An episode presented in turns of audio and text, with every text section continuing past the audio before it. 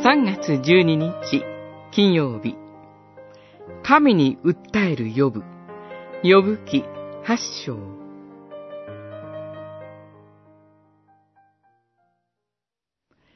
いつまでそんなことを言っているのか。あなたの口の言葉は激しい風のようだ。八章二節。ヨブの言葉を聞き、ビルダドは激しい風のようだと言いました。止めどなく湧き出る強い口調から、ヨブの苦悩が伝わってきます。試練の時、呼ぶ記に慰められました。という方がいました。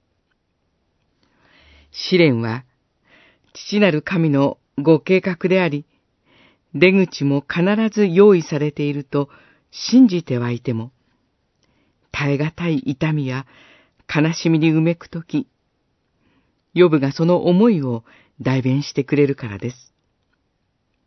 ヨブは、神をあなたと呼び、思いの丈をぶつけました。ここに私たちは助けと慰めを見出します。慈しみ深きと同じメロディーの聖歌607番罪戸川にのうの二節を味わいたいと思います。試みの明日、泣き明かす夜、気落ちせずすべて打ち明けまつれ。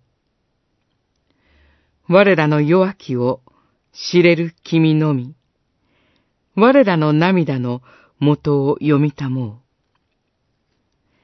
主イエスは、私たちの涙の元、流れ来るところをご存知で、私たちが身元に来るのを待っておられます。